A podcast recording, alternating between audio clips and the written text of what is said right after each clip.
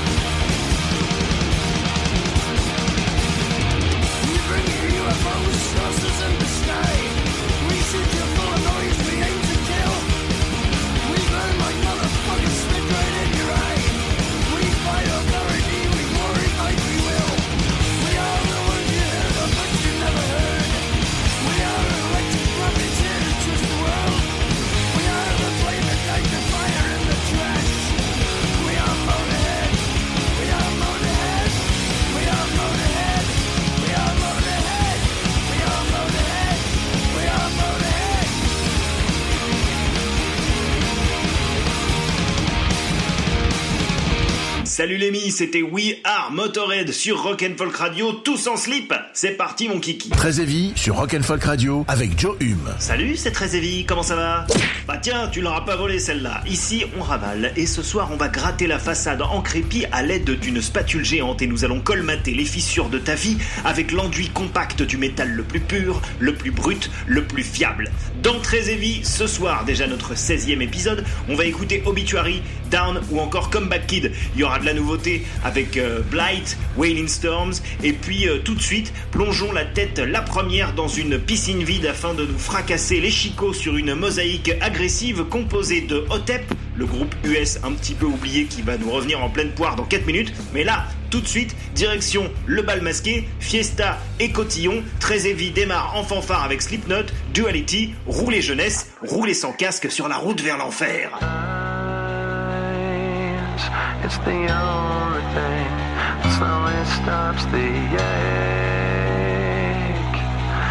It's made of all the things I have to take.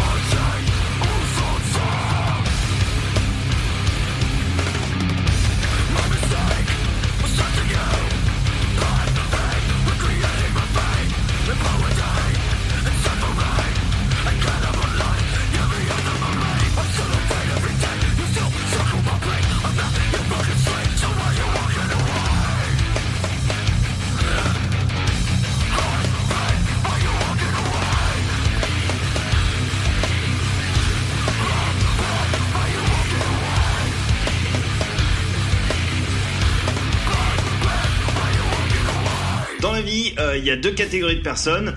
Euh, celles qui se souviennent du groupe OTEP et euh, les autres qui s'en souvenaient euh, plus du tout. Pourtant OTEP c'était super, c'était le groupe, c'est le groupe d'ailleurs toujours hein, de la très virulente OTEP Shamaya, une hurleuse venue de Los Angeles et notoirement célèbre pour se prendre la tête avec tout le monde. Hein. OTEP surgit en 2002 et apparemment déjà à l'époque leur projet c'était de s'embrouiller avec la terre entière. Sevastra, leur premier album, bien que publié finalement à la fin de l'ère néo-metal, fut euh, néanmoins catalogué comme tel par la presse à l'époque, alors que clairement, ici passaient des choses, je trouve, beaucoup plus sauvages que chez euh, Linkin Park ou, euh, Bastank. On écoutait Blood Pigs et juste avant, c'était la fête du Slipknot. Tout de suite, on remonte encore plus loin dans les couloirs du temps et on écoute Death. Pas euh, le genre, mais le groupe de Floride. Cela dit, Death euh, faisait plus ou moins du, du death, donc on reste euh, dans une certaine cohérence éditoriale, hein, finalement. Et tout de suite, tout de suite, c'est-à-dire avant Death, euh, les autres légendes du death de Floride, hein, voilà, si vous me suivez bien, toujours plus ou moins en activité, ceci d'ailleurs, c'est Obituary. Obituary, c'est le groupe qui en 1990, quand Metallica passait à la radio, sortait Cause of Death, un truc violent, bas du front, juteux, toujours aussi savoureux 20 ans plus tard, et qui a mis quand même beaucoup de temps à passer euh, en radio, je pense. hein. En tout cas, on s'en paye une bonne tranche immédiatement dans Très Heavy.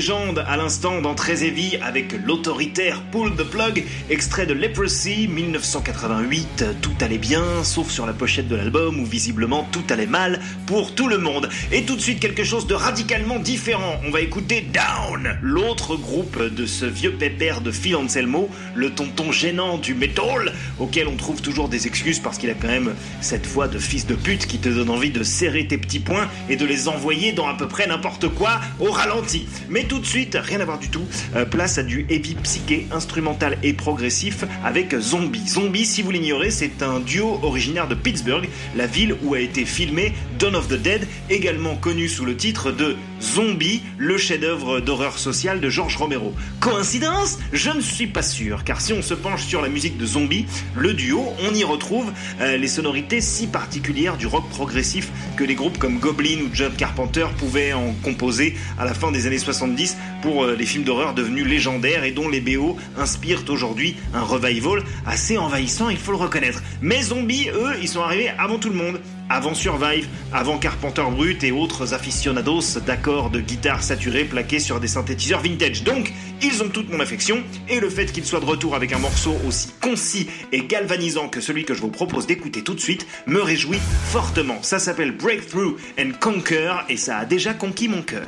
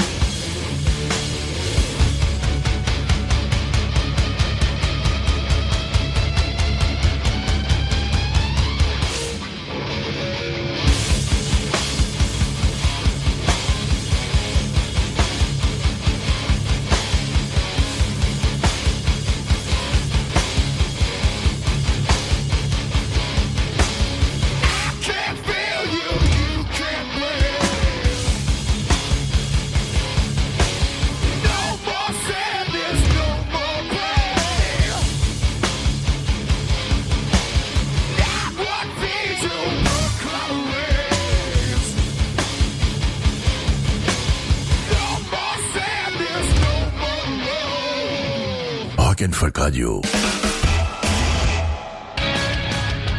Rock Folk Radio.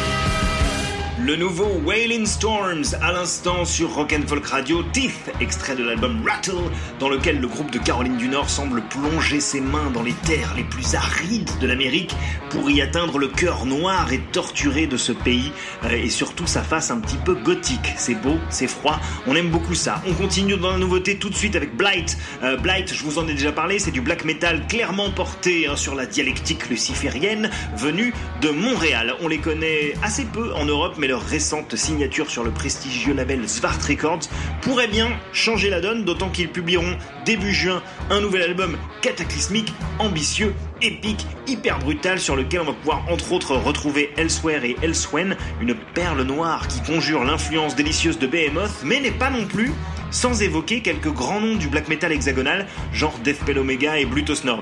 Euh, ajoutez à ça une petite pincée de death metal pour la lourdeur de certains riffs et vous obtenez un cocktail qui fait basculer ta fête de petites soirées d'anniv de déconfinement à partouze satanique avec accessoires lubriques. C'est pour votre plaisir, c'est pour le mien aussi. Voici Blight dans Très Heavy.